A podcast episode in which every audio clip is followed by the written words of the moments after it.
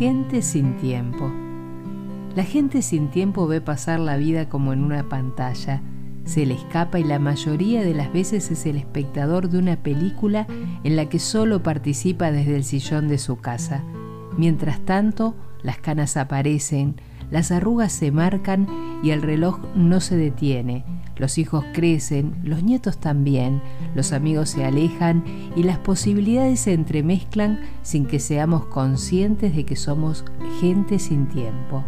El que mucho abarca, poco aprieta, dice un antiguo proverbio. Sin embargo, una exigencia de nuestros días es hacer múltiples actividades en una suma infinita.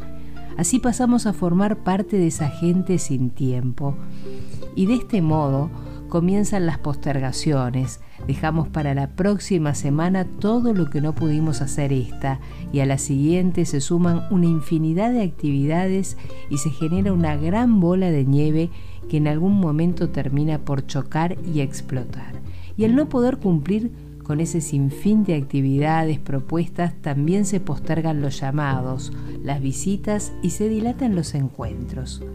Cuando hablamos de gente sin tiempo, es ineludible analizar por qué nos falta esta valiosa variable que es vital para nuestros días. En ese análisis entra ese tiempo, entre comillas, desperdiciado en redes sociales como Facebook, Instagram, WhatsApp o Twitter y hay una aplicación que nos permite ver la hora de conexión en cada una de estas redes por día y por semana.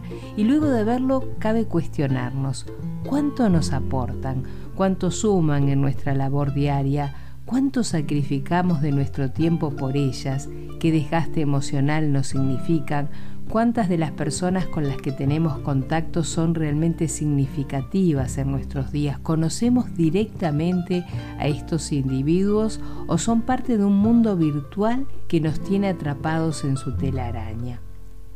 Con el uso de las redes sociales entran a sumar los detestables me gustan, los números de seguidores, los comentarios que poco aportan o mejor dicho intentan ser destructivos, todos datos que muchas veces se alejan de la realidad y no son indicadores más que de un algoritmo despiadado y sin sentimientos que lo único que busca es vender y que su negocio millonario siga en pie.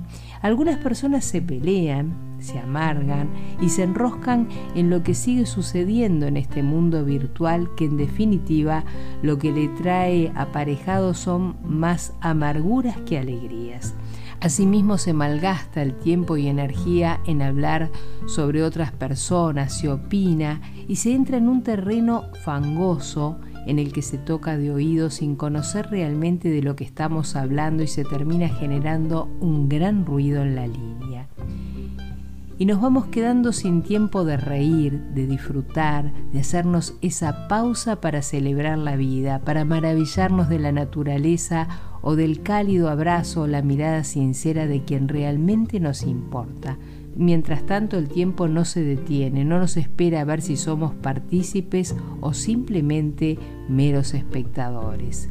La gente sin tiempo ve pasar la vida como en una pantalla, se le escapa y la mayoría de las veces es el espectador de una película en la que solo participa desde el sillón de su casa. Mientras tanto, las canas aparecen, las arrugas se marcan, el reloj no se detiene, los hijos crecen, los nietos también, los amigos se alejan y las posibilidades se entremezclan sin que seamos conscientes de que somos gente sin tiempo.